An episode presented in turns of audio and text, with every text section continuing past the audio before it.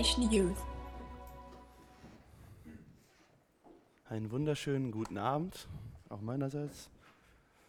Aber du kannst ruhig hier im Raum das Licht anmachen. Genau, perfekt. Tja, wahrscheinlich spätestens jetzt, wo ihr mich schon wieder hier vorne seht, vermisst ihr wahrscheinlich auch einen Micha, richtig? Freut euch wahrscheinlich auch mal wieder jemand anders hier vorne stehen zu sehen. Nee, letzten Sonntag war Benny auch hier. Entschuldigung. Ja, wir sind heute wieder im Hebräerbrief. Wir sind im Kapitel 10 und haben heute so von dem Hebräerbrief diesen letzten so theologischen Brocken vor uns liegen. Im Hebräerbrief, ich meine nicht, dass danach nicht auch theologische, wertvolle und wichtige Dinge hier drin stehen, aber ähm, er wird, glaube ich, und das, oder auch nicht im Gegenzug dazu, dass das andere, was wir bisher gelesen haben, nicht irgendwie persönlich war, aber ich glaube, wir sehen jetzt hier so den letzten Punkt, wo er nochmal so richtig diese ganze Erörterung, theologische Erörterung, warum Jesus und das Opfer, was er gebracht hat und dessen, der neue Bund, ähm, warum der einfach besser ist wie der alte. Das bringt er jetzt quasi, der Schreiber des Hebräerbriefs, so zum ähm, Abschluss und runde das nochmal ab. Und wir haben, glaube ich, nochmal echt ein, was das Thema angeht, wir waren jetzt viel da drin, wir haben viel über den hohen Priester gelernt, wir haben viel über, die, über den Bund gelernt, den alten und den neuen, das Gesetz und das, die neuen Dinge. Wir haben gesehen, dass Jesus besser ist, besser auch ist auch als Engel. Ähm, ich denke, wir haben viele, viele, viele sehr, sehr coole Sachen gesehen. Sehr viele coole Sachen, wie sich einfach das, was ähm, Jesus gemacht hat, wie sich das einfach erfüllt, wie sich einfach das, was im Alten Testament gewesen ist, was Gott gegeben hat im Alten Testament, wie sich das einfach in Jesus komplett erfüllt. Und das bringt der Schreiber von dem Hebräerbrief heute nochmal so richtig ähm, zum Punkt. Er will das einfach nochmal richtig deutlich machen mit dem Text, den wir heute haben. So, wir sind heute in den ähm, ersten 18 Versen vom äh, Hebräer Kapitel 10.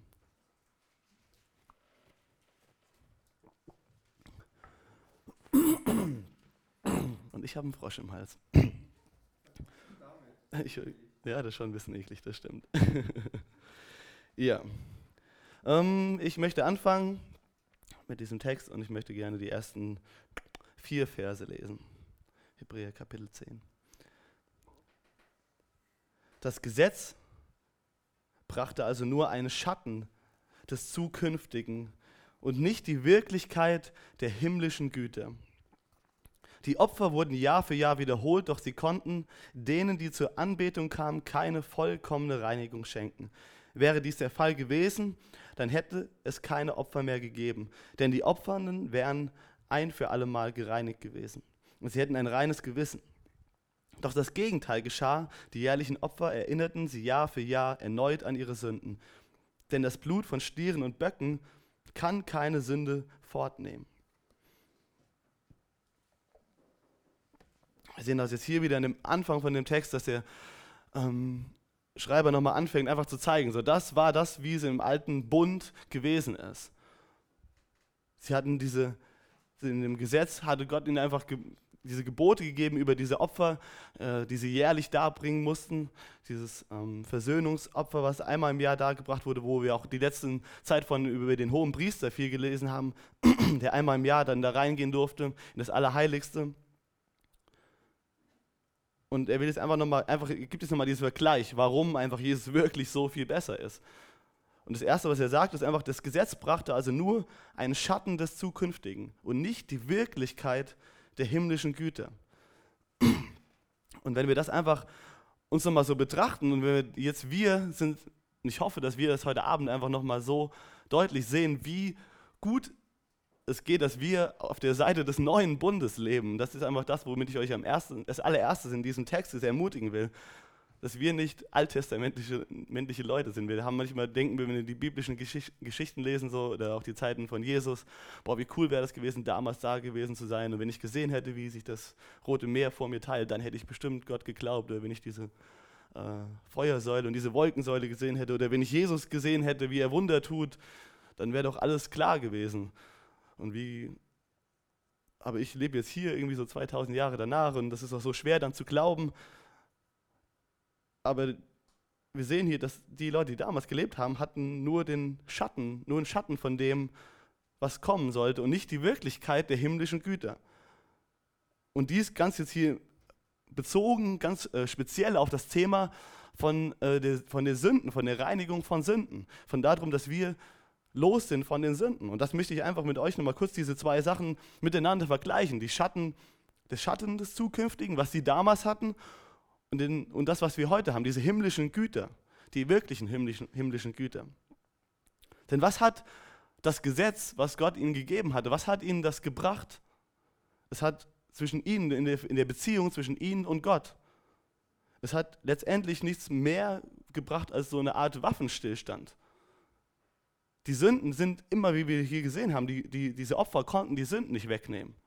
Sie waren also quasi immer noch, letztendlich immer noch in ihrer Sünde gewesen. Aber Gott hat einen Weg geschaffen durch die Opfer, um quasi diese, für eine gewisse Zeit, diese Sünden quasi da einen Waffenstillstand zwischen, zwischen Gott und den Menschen herzustellen, dass sie nicht in dieser Feindschaft mehr sind, dass sie nicht, Gott nicht in den, dahin kommen musste, dass er die die ganze Zeit bestrafen musste für die Sünde. Und der neue Bund, das, was, wovon das nur Schatten war, was hat, bringt uns der neue Bund? Er bringt echten Frieden mit Gott. Ist euch bewusst, dass sie damals in dem Sinne keinen echten Frieden mit Gott haben konnten, wie wir das heute haben? Weil die Sünden waren immer noch da. Die Sünden waren nicht bezahlt gewesen. Sie waren nur bedeckt gewesen durch die Opfer, die sie Jahr für Jahr gebracht haben. Das ist der zweite Punkt. Es war eine Bedeckung ihrer Schuld. Wir haben heute nicht eine Bedeckung von Schuld. Die Schuld, und das werden wir gleich in dem Text auch noch so deutlich sehen, die Schuld ist komplett weg, die ist rein gewaschen, da ist Vergebung da. Die Schuld ist komplett bezahlt. Damals war die Schuld nicht bezahlt gewesen, die war einfach nur bedeckt gewesen durch die Opfer, die sie gebracht haben, durch den Gehorsam, durch den Weg, den Gott ihnen gegeben hatte, gehorsam zu sein hat Gott quasi diesen Waffenstillstand dadurch ihnen gebracht, weil er sich einfach sehnt, diese Gemeinschaft zu haben. Aber sie konnten nicht diese Vergebung erfahren, wie wir das heute haben. Und das Dritte, was hat das Gesetz ihnen gebracht und dieses ganze Opfersystem? Es hat ihnen Erkenntnis gebracht von ihrer Sünde, von dem, was falsch ist, von dem, was richtig ist und was gut ist. Und wir sehen das auch in, in, ähm, in Galater, wo äh, Paulus davon spricht, dass das Gesetz wie so ein Lehrmeister ist, der uns aufzeigt, das ist richtig und das ist falsch. Aber mehr kann das Gesetz nicht tun. Das Gesetz kann dich nicht von deiner Schuld befreien. Und das Gesetz kann dich auch nicht dazu befähigen, dir die Kraft geben, das Richtige jetzt zu tun. Es kann dir nur zeigen, das ist richtig und das ist falsch. Und du kannst dein Leben angucken und kannst sehen, oh, durch das Gesetz weiß ich, das ist richtig, das ist falsch. Und was ist dieses, die, das echte, die himmlischen Güter, was wir heute haben. Wir haben dadurch, dass wir uns vergeben wurde, dadurch, dass die Sünde weg ist und wir, wie wir auch sehen werden gleich in dem Text noch, den Heiligen Geist in uns haben, nicht nur das Wissen, die Erkenntnis davon, das ist richtig und das ist falsch, sondern wir haben jetzt sogar die Möglichkeit, das Richtige zu tun. Wir haben wirklich die Möglichkeit, das Richtige zu tun, gerecht zu leben.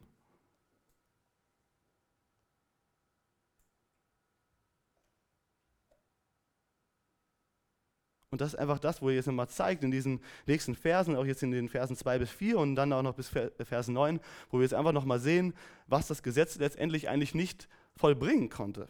Vers 2 steht, beziehungsweise am Ende von Vers 1, die, Opfernde, die, die Opfer wurden Jahr für Jahr wiederholt, doch sie konnten denen, die zur Anbetung kamen, keine vollkommene Reinigung schenken. Wäre dies der Fall gewesen, dann hätte es keine Opfer mehr gegeben, denn die Opfernden wären ein für alle Mal gereinigt gewesen und sie hätten ein reines Gewissen.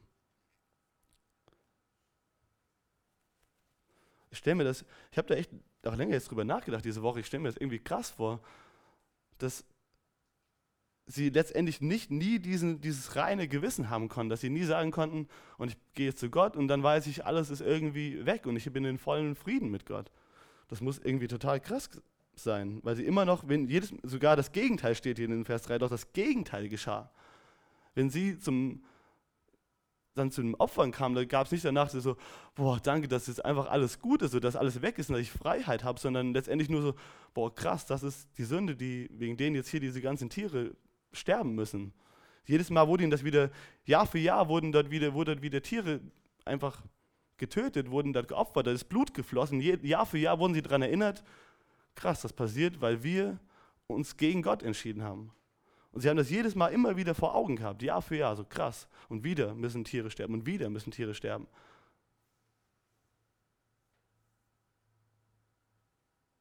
Und letztendlich sagt er in, Vers 4, das Blut von Stieren und Böcken können keine Sünde wegnehmen. Die können die Sünde nicht wegnehmen. Und jetzt ähm, geht er über und erklärt das einfach, was das bedeutet auf Jesus, ab Vers 5. Verse 5 bis 9. Deshalb sprach Christus, als er in die Welt kam, du wolltest keine Opfer und keine Gaben, doch du hast mir ein Leib gegeben. Du hattest keine Freude an Brandopfern oder an Sündopfern. Da sprach ich, sieh Herr, ich bin gekommen, um deinen Willen zu erfüllen, o Gott, so wie es in deinem Buch über mich geschrieben steht. Christus sagte, du wolltest keine Opfer und keine Gaben und keine Brandopfer und keine anderen Sündopfer und hattest, noch hattest du Freude daran, obwohl sie nach dem Gesetz gefordert waren. Und er fügt hinzu, sieh her, ich bin gekommen, um deinen Willen zu tun. Er hebt den ersten Bund auf, um den zweiten einzusetzen. Zum einen mal wieder sehr interessant, finde ich, was wir einfach im, im, im, Neuen Testament immer wieder sehen, dass ähm, Texte aus dem Alten Testament genommen werden und wo dann einfach der Heilige Geist es den, den, den Schreibern einfach gezeigt hat, dass es da schon von Jesus spricht. Und was wir hier sehen, diese Zitate, die wir sehen, ähm, wo, wo, steht zum Beispiel in Vers 8, Christus sagte, das sind eigentlich Texte, die, wenn ihr nachlesen wollt, in Psalm 40 findet. Aber was sagt hier letztendlich? Dass Gott eigentlich letztendlich kein wirkliches Wohlgefallen und keine Freude daran hat an den Opfern, die Jahr für Jahr für Jahr gebracht wurden. Obwohl, wie es hier auch steht, es im Gesetz gefordert ist. Und ihr fragt euch vielleicht, hä, was, was soll das denn jetzt, Gott? Warum gibst du den einerseits diese ähm, Gebote, sie sollen Jahr für Jahr opfern, aber eigentlich hast du gar keinen wirklichen Bock auf diese Böcke, die der Jahr für Jahr irgendwie bringt. Sorry, das war echt ein schlechter Wortwitz, ich weiß. ähm, aber warum hat Gott in dem Sinne keine Lust, eigentlich kein Wohlgefallen daran? Der Punkt, warum Gott es, warum es ihm eigentlich nicht wirklich gefällt, ist der Punkt, weil sie die Sünde nicht wegnehmen können.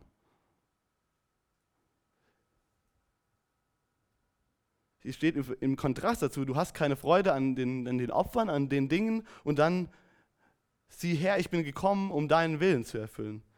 Oh Gott, so wie es in deinem Buch über mich geschrieben steht.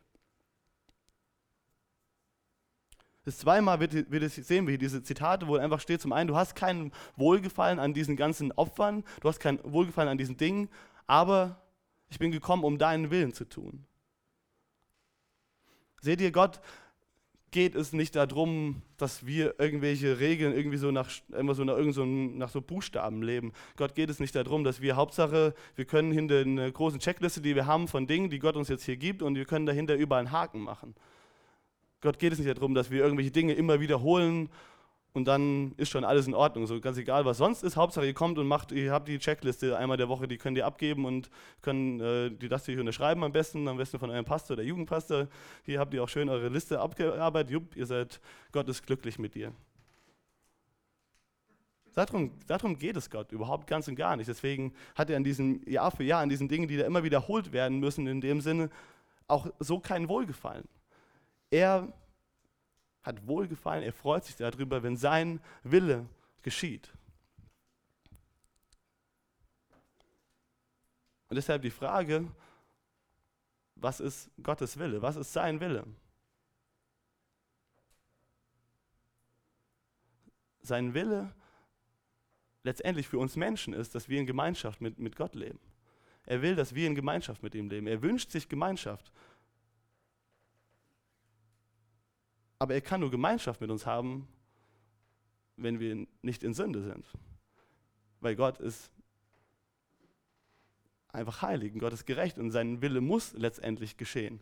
Weil einfach das Gott ist. In Gott ist keine Lüge, in Gott ist, keine, ist kein Schatten, in Gott ist kein, kein, nichts Schlechtes. Und er kann, weil er so heilig ist, kein Schlechtes in seiner Gegenwart dulden. Und wir können letztendlich nicht seinen Willen tun. Und deswegen hat er auch in dem Sinne keine, keine Freude an diesen Opfern, weil sie letztendlich nicht das bringen können, was Gott sich eigentlich wünscht.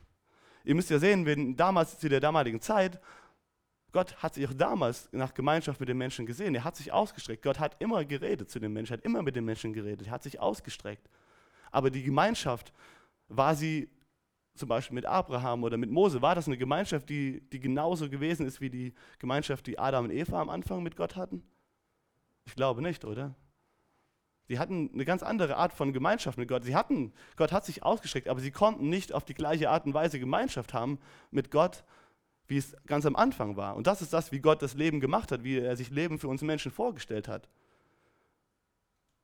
Gott hat immer von Anfang an, nach dem Sündenfall, immer versucht oder hat immer wieder Wege geschafft, wie der Mensch weiterhin in Kontakt mit Gott sein kann. Er hat sich ausgestreckt, er hat den immer den ersten Schritt gemacht, weil er ist derjenige, der es letztendlich machen muss, weil wir diejenigen sind, die das Gesetz übertreten haben, wir, die gegen Gott gesündigt haben. Aber es war einfach ja, nicht keine vollkommene Gemeinschaft. Die konnte nicht vollkommen sein. Sie hatten die, die Gemeinschaft Gottes, letztendlich das Volk Israel in ihrer Mitte leben.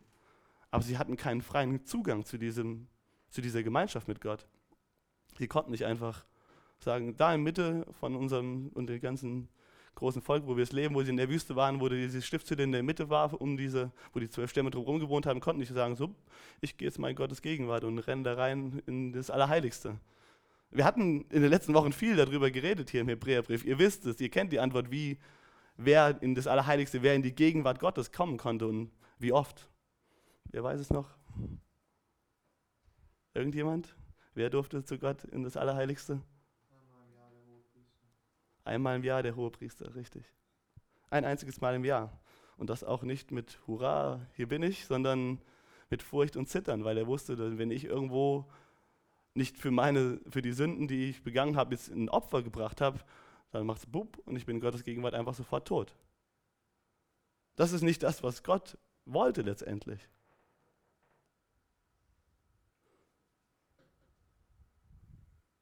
Also warum, aber die Frage vielleicht, die ich mir dann auch gestellt habe, ist dann, warum hat Gott das dann gemacht, das mit den Opfern, wenn das eigentlich nicht das ist, was es eigentlich sein sollte, weil es nicht, wenn es nicht das bringt, was es bringen sollte.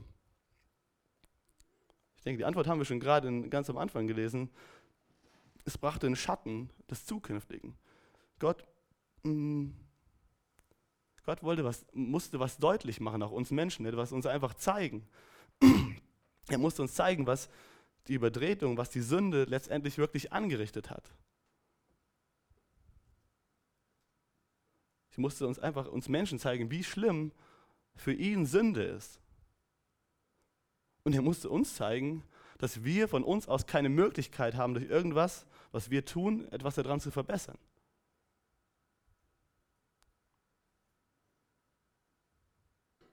Aber sie waren trotzdem für Gott wichtig und Gott ist letztendlich trotzdem super gnädig gewesen in diesen, dass er das gegeben hat, denen, weil wir auch in, in der Bibel lesen, dass diejenigen, die gehorsam waren gegenüber Gott und diese Dinge getan haben im Gehorsam, sie zwar nicht zu dieser Zeit von ihrer Sünde erlöst wurden, aber wir sehen, dass auch Jesus für diese Sünden gestorben ist. Und dass sie jetzt, diese Menschen, die das, ja, an Gott geglaubt haben, Gott vertraut haben, dass er das bringen wird, dass er Erlösung bringen wird, die sind auch jetzt errettet, die sind auch jetzt bei Gott. Von daher waren sie wahnsinnig wichtig, weil sie das der einzige Weg war, wie sie überhaupt die Möglichkeit haben, jemals irgendwann errettet werden zu können, jemals irgendwie in, in Gemeinschaft zu sein mit Gott. Selbst wenn sie zu dieser Zeit ihnen nicht die Erlösung bringen konnten, war es trotzdem Gottes Gnade, die sich ausgestreckt hat zu ihnen. Und wir lesen auch hier demnächst noch äh, im Hebräerbrief in, im Kapitel 11 über, das, über die großen über den Glauben. Und wie wir sehen, dass auch damals schon letztendlich nicht die Opfer es waren, die sie diese Menschen gerettet haben, sondern dass es auch bei Abraham und bei den Menschen im Alten Testament letztendlich der Glaube war. Der Glaube, dass es Gott ist, der sich zu ihnen, nach ihnen ausstreckt und der Rettung schafft. Und zu diesem Glauben gehörte Glaubensgehorsam. Deswegen haben sie Jahr für Jahr diese Opfer gebracht.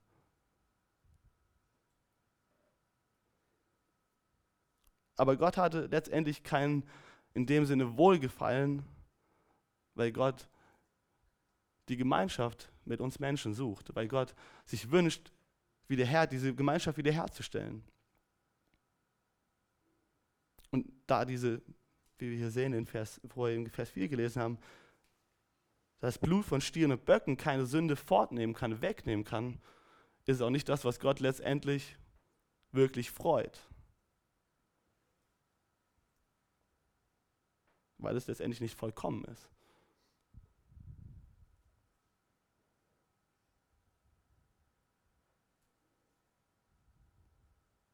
Sondern was? Was möchte Gott? Gott sagt es. Wir sehen ganz klar, was Gott will, und zwar in Vers 10. Dort steht, und Gott will, dass wir durch das Opfer des Leibes von Jesus Christus ein für allemal geheiligt werden. Sonst steht der Priester Tag für Tag vor dem Altar und bringt Opfer dar, die niemals Sünden wegnehmen können. Dieser hohe Priester dagegen brachte sich selbst als ein Sündopfer dar, das für alle Zeit wirksam ist. Dann setzte er sich auf den höchsten Ehrenplatz an Gottes rechter Seite. Dort wartet er, bis seine Feinde zu einem Schemel unter seinen Füßen erniedrigt werden.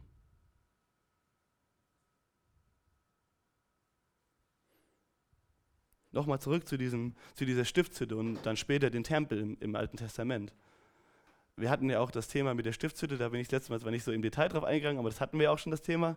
Ist euch aufgefallen, wo wir die, die, durch die Stiftshütte gegangen sind und diese einzelnen Dinge, die dort im, im, im Tempel standen und was, wo wir das alles besprochen haben und die Bedeutung dahinter, ist euch schon mal aufgefallen, dass im Tempel und auch in der Stiftshütte keinen Platz gab, wo sich die Priester hinsetzen konnten?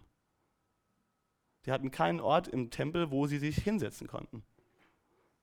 Und wir sehen hier, dass Tag für Tag waren die Priester vor dem Altar und brachten Opfer dar. Aber sie konnten sich nie hinsetzen. Das ist einfach ein Bild, glaube ich, von Gott, das einfach zeigt, das ist ein Ort, wir können uns nicht ausruhen. Wir finden hier, indem wir Opfer bringen, trotzdem keine Ruhe. Wir finden nicht den Frieden mit Gott, nachdem wir uns sehen das einfach nochmal so, das soll uns nochmal so krass deutlich machen, was für eine Trennung die Sünde schafft. Und dass wir als Menschen, egal wie viel wie wir jeden Tag und jeden Tag dahin kommen und das tun, was Gott auch von uns will, aber das letztendlich trotzdem nicht genug ist. Der Glaube daran, dass Gott uns retten kann, der ist es, was diese Priester und auch die Leute, die das Volk, das sie gerettet hat, nicht, dass sie jeden Tag einfach dahin gekommen sind und das einfach nur abgehakt haben wie eine Checkliste, sondern der Glaube an Gott ist, den sie auch gerettet hatten und der Gehorsam dann diese Dinge zu tun, die Gott von ihnen fordert. Aber sie sind nicht durch ihre Werke gerettet worden. Auch diese Menschen im Alten Testament sind letztendlich nicht gerettet worden durch die Werke. Die Werke, diese Opfer, die sie gebracht haben, haben sie auch nicht gerettet, sondern sie konnten sich nämlich nie hinsetzen. Und was für ein, so ein absolutes krasses Gegenteil, wenn wir, was wir einfach hier in diesem Text sehen. Ich finde, das ist so ähm, wahnsinnig einfach cool beschrieben, weil wir einfach sehen, dass Jesus sich selbst gebracht hat als Opfer. Und was hat er danach gemacht? Er setzt sich auf den höchsten Ehrenplatz an Gottes rechter Seite. Den höchsten Ehrenplatz an Gottes rechter Seite. Jesus ist nicht äh, ausgewechselt worden, durfte sich deswegen hinsetzen oder ich weiß nicht, wer von euch vielleicht irgendwie schon mal Eishockey geguckt hat, da gibt es ja dann, wenn man irgendwie was gemacht hat für, jeweils, gewisse Sachen, dann müssen die auf die Strafbank für ein paar Minuten. Jesus hat sich nicht hingesetzt, weil er ausgewechselt wurde oder weil er irgendwas gemacht hat und jetzt auf die Strafbank musste. Nein, er sitzt auf dem höchsten Ehrenplatz an Gottes rechter Seite. Zum einen erstmal die Tatsache, wir haben ja gesehen, dass die, das Gesetz, und wir haben auch vorher schon in, im Kapitel, ich glaube es war 8 oder so gesehen, wo es um die Stiftshütte ging, dass es ein Schatten war, ein Abbild von dem Himmlischen. Wir sehen in dem himmlischen, in dem wirklichen Tempel Gottes, in dem wirklichen Thronraum Gottes, im Allerheiligsten, dort gibt es auf jeden Fall Plätze zu sitzen und auch mehr als einen. Das ist nicht nur Gott sitzt da, sondern es gibt noch mehr Plätze, wo Leute sitzen. Der Ort, wo Gott ist, ist kein Ort, wo wir kämpfen müssen, wo wir arbeiten müssen, wo wir ständig immer nur in Action sind, um irgendwie Frieden zu finden. Nein, dort gibt es einen Ort, wo wir Ruhe finden werden. Und Offenbarung 3 spricht einfach so was von cool davon, auch zu uns einfach. Das ist in den Sendschreiben an die sieben Gemeinden, da schreibt er einer Gemeinde, wer überwindet, dem will ich geben, mit mir auf meinem Thron zu sitzen. So wie ich auch, so wie auch ich überwunden habe und mich mit meinem Vater auf seinen Thron gesetzt habe. Jesus sitzt heute genau an diesem Ort immer noch, an dem höchsten Ehrenplatz an Gottes rechter Seite. Das ist dieser krasse Kontrast zu, dem, zu den hohen Priestern im Alten Testament. Wir haben ja gelernt, dass Jesus der neue, der ewige hohe Priester ist.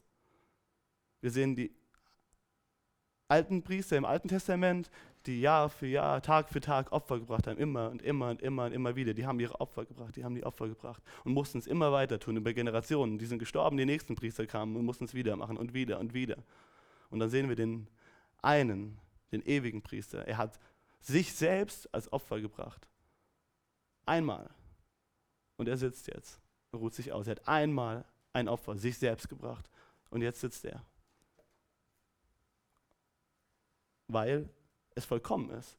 Das erste spricht von Unvollkommenheit, von unserer Unvollkommenheit und der, Unvollko und der nicht vorhandenen Möglichkeit, uns selbst zu retten. Und das andere spricht einfach von Vollkommenheit. Hier ist perfekt. Komplett. Das Opfer ist angenommen. Das Opfer hat alles, jeglichen Zorn Gottes besänftigt. Er hat es bezahlt.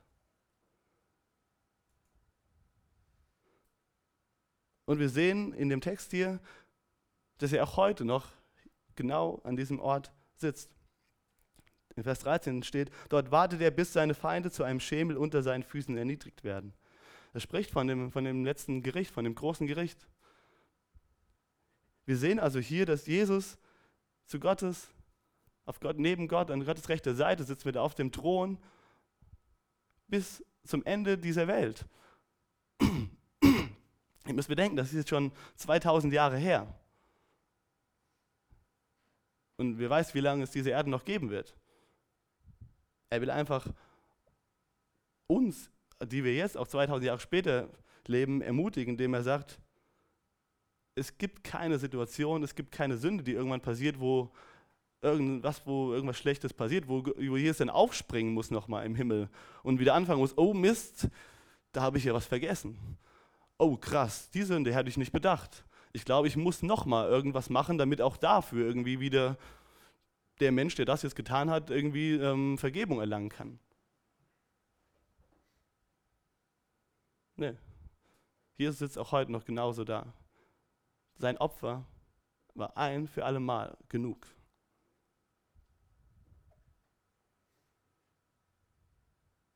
Und das haben wir wir sehen, dass das Gottes Wille ist, in Vers 10. Und wir sehen Vers 14, denn durch dieses Opfer hat er alle, die er heiligt, für immer vollkommen gemacht. Und ich finde, das ist ein so krasser Satz. Das ist das, was, worum es Gott letztendlich geht, das wiederherzustellen, was am Anfang war. Gott ist gut. Und wir sehen in, in Jakobus, da steht, dass alles, was vollkommen ist, alles, was gut ist und was vollkommen ist, von Gott kommt.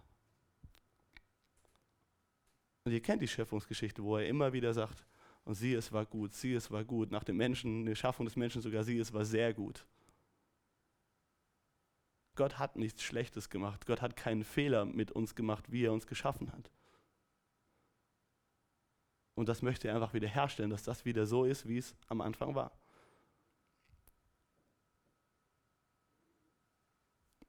Lass diesen Satz in äh, Vers 14, lasst den einfach mal echt auf euch wirken. Denn durch dieses eine Opfer hat er alle, die er heiligt, für immer vollkommen gemacht.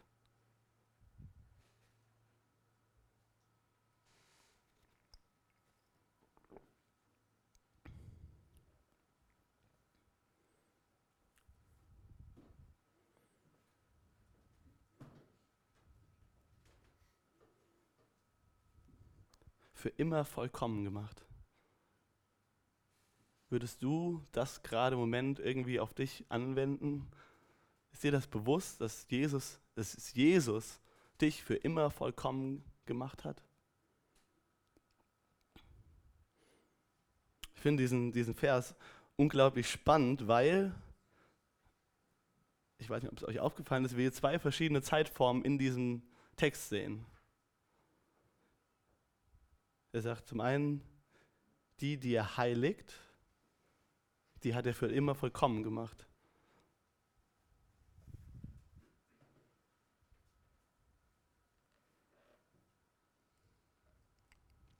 Er hat uns vollkommen gemacht in dem Sinne, dass wir, die wir eh nichts tun können, um gerecht vor Gott zu stehen, er hat genau das für uns gemacht, dass wir gerecht vor Gott stehen. Das, was er getan hat, das Opfer ist genug. Das eine Opfer. Es gibt nichts, wo wir sagen müssen, hier ist das Opfer Jesu und das und das bringe ich dir auch noch, reicht das, damit ich Frieden mit dir habe. Es ist nur das Opfer von Jesus. Wir sehen hier durch das Opfer, durch dieses eine Opfer, sind wir für immer vollkommen. Das, ist, das reicht, um diesen Frieden wiederherzustellen, der zwischen Gott und den Menschen nicht vorhanden war durch die Sünde. Aber auf der anderen Seite heißt das auch nicht, dass wir als Christen jetzt perfekt sind. Noch nicht. Es steht, die er heiligt. Wir werden von dem Tag an, wo wir auf dieses Opfer vertrauen, von Gott heilig gemacht. Wir sind noch nicht perfekt. Wir werden es eines Tages sein. Von daher zum einen nicht falsch verstehen, nicht denken, so, oh, wenn ich Christ bin, dann ist ja, bin ich perfekt. Das, ich meine, das denke ich mal, ist eure Leben zeigen das immer wieder, dass es wahrscheinlich nicht so ist. Also ich merke das zumindest meistens eigentlich schon täglich, dass ich noch weit davon entfernt bin. Ähm, aber zum anderen, lasst euch auch nicht entmutigen, dass ihr denkt, bin ich überhaupt Christ? Weil ich habe ja jetzt schon wieder einen Fehler gemacht. Wir werden heilig gemacht. Wir müssen nichts mehr hinzutun zu unserer Errettung dafür. Und, und das ist jetzt die nächsten ähm, Verse, sehen wir das, wir haben die Möglichkeit, nicht mehr zu sündigen. Wir haben dadurch, dass er uns heiligt, dass er uns verändert, unser Wesen verändert, uns ein neues Herz gegeben hat, die Möglichkeit, anders zu handeln. Vers 15, auch der Heilige Geist versichert uns das. Er sagt, dies ist der neue Bund, den ich an jenem Tag mit dem Volk Israel schließen werde, spricht der Herr. Ich werde ihr Denken mit meinem Gesetz füllen und ich werde es in ihr Herz schreiben. Und er fügt hinzu, und ich werde nie wieder an ihr Unrecht und ihre Sünden denken. Wenn Sünden vergeben worden sind, ist es nicht mehr notwendig, Opfer zu bringen.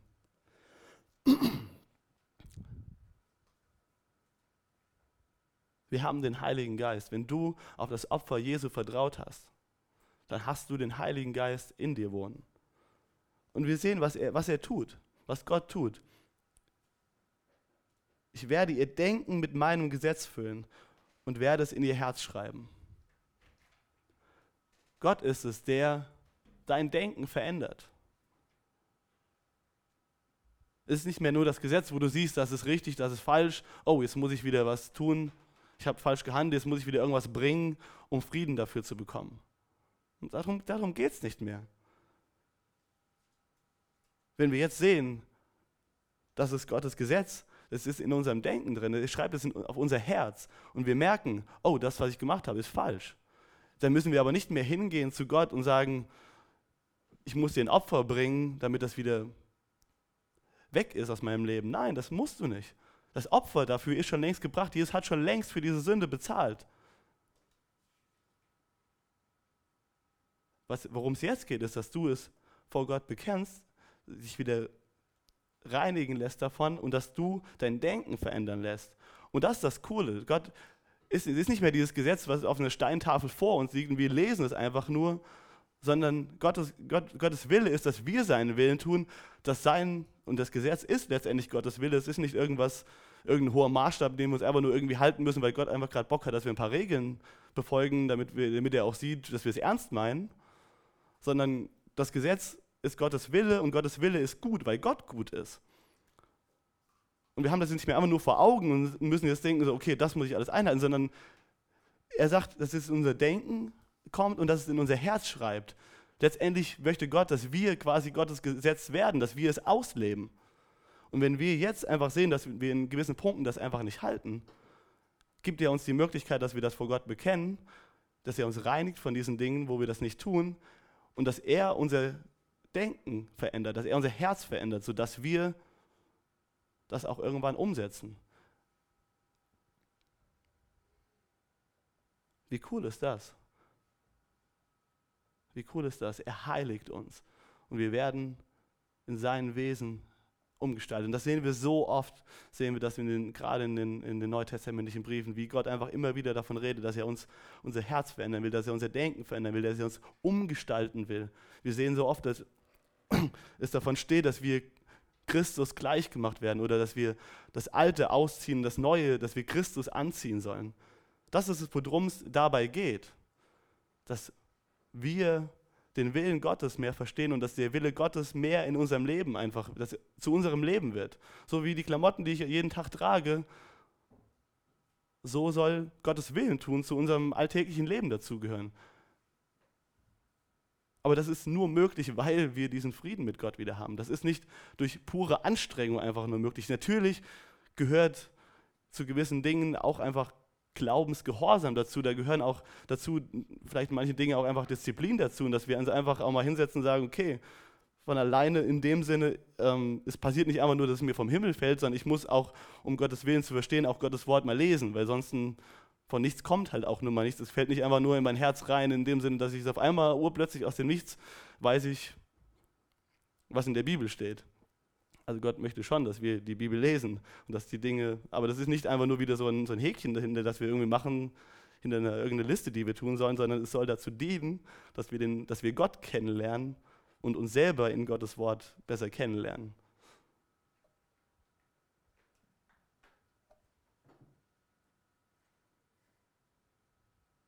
Aber was wir letztendlich hier in diesem Text sehen und worum es ihm geht, ist das Evangelium hier in diesem Text.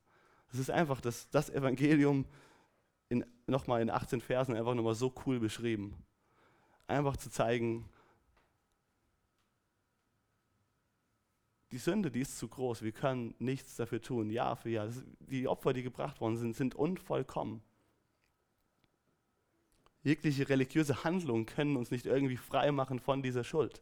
Egal was wir tun, es, es wird niemals genug sein. Und im so krassen Kontrast dazu. Und deswegen gab es diese Gesetze über diese Jahrtausende, wo das gemacht wurde. Das ist, es spricht einfach immer wieder von dieser Unvollkommenheit.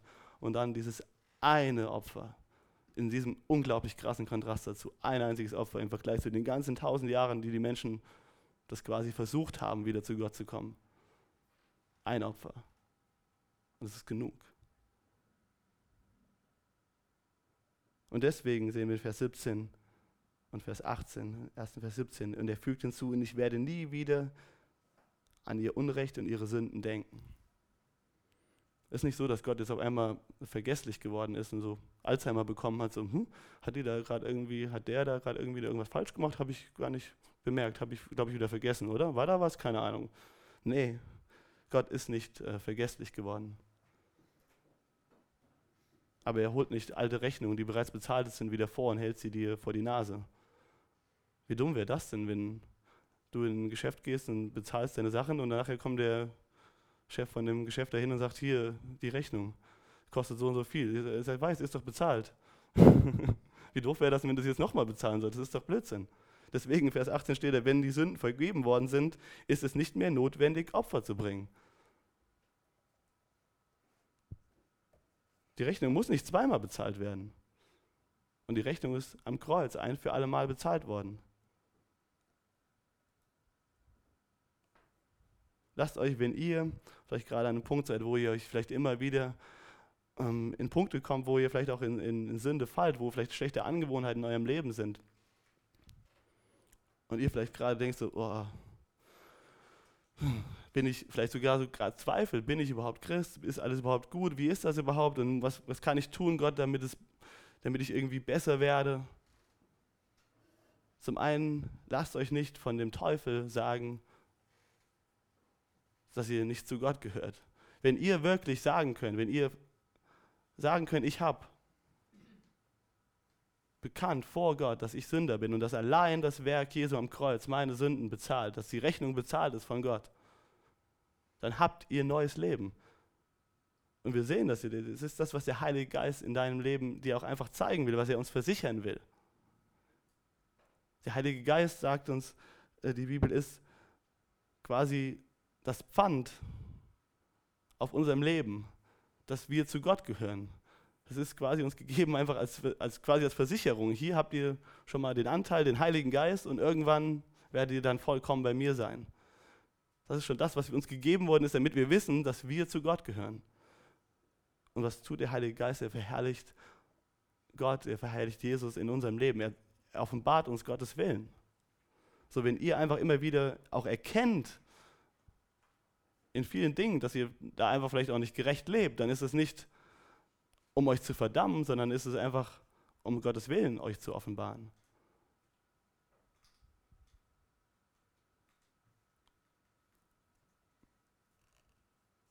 Vielleicht hilft euch das einfach, dass ihr das nochmal euch bewusst macht. Auch die Dinge, wo ihr vielleicht immer wieder reinfallt. Ihr müsst danach, seid nicht von Gott verdammt danach. Der Preis für diese Dinge, wenn du sein Kind bist, ist schon bezahlt. Lerne oder versuche zu sehen und erkenne, dass du aber ein neuer Mensch bist. Ich glaube, das ist das. Wir haben oftmals so ein Perspektivenproblem. Wir sind oftmals noch so an das, vielleicht an das alte Leben gewohnt und dann und wir denken so oft, wir müssen irgendwie wieder Opfer bringen für das, was wir falsch machen. Versteht, dass ihr keine Opfer mehr bringen müsst.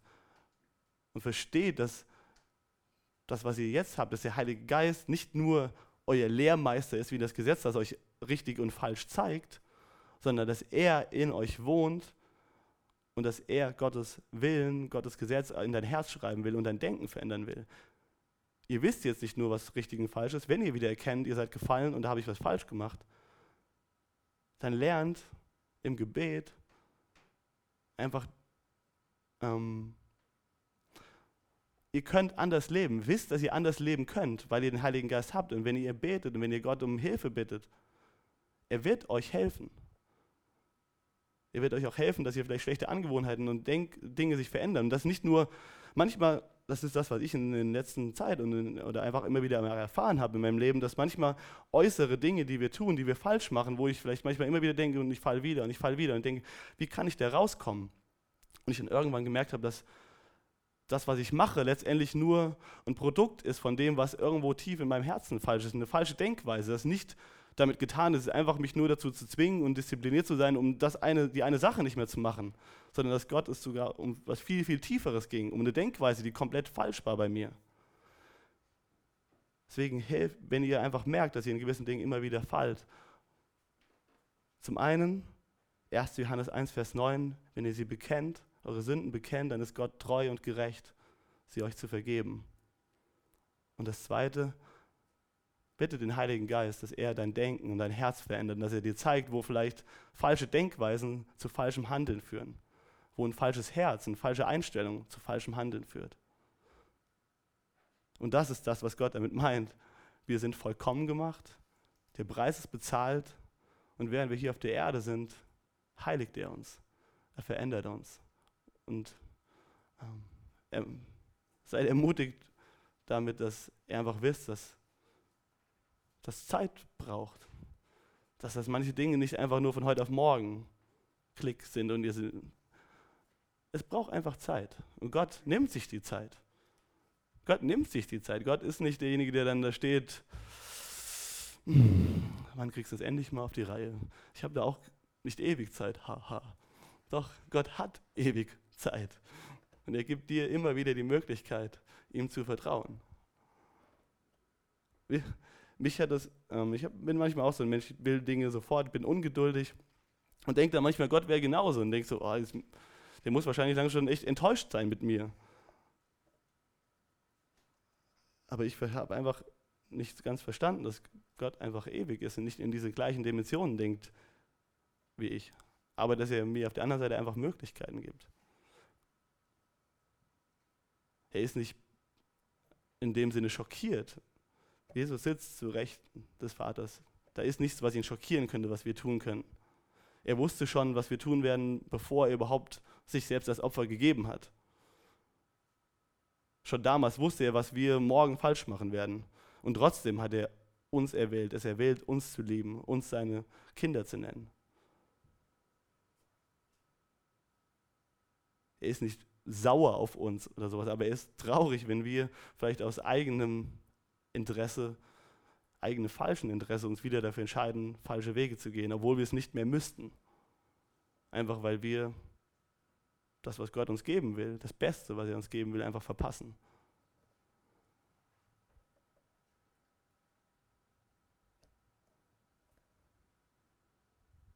Wir sind nicht vollkommen. Nehmt das einfach so, einfach das aus diesem Text einfach mit, einfach zu wissen, dass wir immer lernen müssen, wir immer noch weiter lernen müssen, dass wir nicht vollkommen sind. Aber wir können uns auf den verlassen, auf den vertrauen, der wirklich vollkommen ist.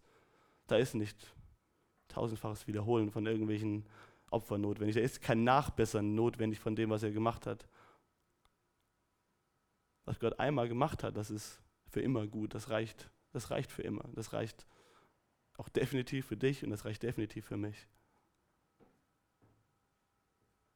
Und seid ermutigt mit, dem, mit der Verheißung, die Jesus dir gibt, die er mir gibt, dass wir eines Tages dort sein werden, wo er jetzt ist. Und dass wir in ihm die Möglichkeit haben, auch zu überwinden. Das Böse in uns selbst und auch das Böse, mit dem wir täglich in dieser Welt auch immer wieder konfrontiert sind. Und das werden wir lernen und das ist so cool. Zum einen haben wir diese Verheißung auf die Ewigkeit, aber wir haben sogar die Verheißung, dass wenn wir einfach Gott in uns das Böse überwinden lassen, dass wir sogar Möglichkeiten haben, das anderen das zu bringen, dass Gott uns in unserer Unvollkommenheit gebrauchen will, um andere Menschen zu erreichen mit seiner Vollkommenheit. So sind wir nicht irgendwie sinnlos hier. So sind wir nicht einfach nur, warten wir nicht auch nicht einfach nur auf die Ewigkeit und hoffen, dass es irgendwann mal besser wird, sondern wir haben die Hoffnung, dass es besser wird. Und wir haben die Möglichkeit aber jetzt schon einen Teil von dem, wie Gott es sich vorgestellt hat, ja, das immer mehr zu lernen und das auszuleben. Darum geht es bei dem Reich Gottes, nicht um irgendein Land, was in irgendwelchen auf der Karte abzeichnen kannst, wo dann steht Gottes Land, sondern Gottes Königreich ist in, in unseren Herzen. Das wird größer, je mehr wir es zulassen, dass ähm, er unser Denken, unser Herz umschreibt nach seinem Willen. Lass uns zusammen beten. Jesus, wir danken dir, dass du so gut bist. Wir danken dir, dass du vollkommen bist. Ähm, wenn wir mit Vollkommenheit, mit deiner Vollkommenheit konfrontiert sind, dann ähm, fühlen wir uns manchmal, manchmal echt schlecht. Dann, dann ähm, wissen wir nicht so ganz, wie wir damit umgehen sollen. Und wir, wir, wir schämen uns manchmal sogar. Aber du bist so gnädig und du hast, du bietest uns vollkommene Reinigung an. Du bietest uns ein reines Gewissen an, wann immer wir unser Gewissen befleckt haben. Und dafür danken wir dir. Wir danken dir, dass du wirklich, wir danken dir, dass du vollkommen bist weil es benötigt ein vollkommenes, ein perfektes Opfer, um uns von unserer Sünde frei zu machen. Nichts, was wir tun können, nichts, auch kein Tier, was wir dir jede Woche oder jede, einmal im Jahr bringen, könnte uns mit dir Frieden bringen. Aber Jesus, dein vollkommenes Opfer hat den Vater besänftigt, hat den Zorn besänftigt, hat den Preis bezahlt. Danke, dass die unglaublich große Rechnung unserer, meiner, deiner Schuld. Für jeden Einzelnen von uns, die wir hier sitzen, dass du, Jesus, sie bezahlt hast. Lass uns das einfach echt tief in unser Herz sinken lassen, dass du uns vollkommen gemacht hast. Dass du uns ansiehst, als hätten wir nie irgendeinen Fehler ge gemacht. Dass du, was immer wir verbockt haben im Leben, und selbst das, was wir immer, was wir irgendwann noch verbocken werden, dass du wegen dem, weil die Rechnung bezahlt ist, dass du dich nicht mehr daran erinnern wirst, dass du dich dafür entschieden hast, darüber nicht mehr nachzudenken, dass diese Rechnung zerrissen und beglichen ist und längst im Schredderer verschwunden ist. Hab Dank dafür. Und danke, dass mit dem neuen Leben, was du uns gegeben hast, Herr, dass du uns die Möglichkeit gibst, Und dass du es dir wünschst, dass unser Leben umgestaltet wird. Dass du uns die Möglichkeit gibst, ja, das Böse zu überwinden. Tag für Tag, jeden Tag ein Stückchen mehr. Und dass wir eines Tages bei dir sein werden, dass wir eines Tages komplett vollkommen gemacht werden, dass wir einen neuen Körper bekommen und dass wir nie wieder irgendwie mit Sünde, mit irgendeiner Unvollkommenheit konfrontiert sein werden, sondern dass wir eine Ewigkeit in deiner vollkommenen Liebe verbringen werden, ohne die Anwesenheit von irgendwas, was nicht vollkommen ist was bedeutet, dass wir vollkommen sind. Und dafür danken wir dir. Amen.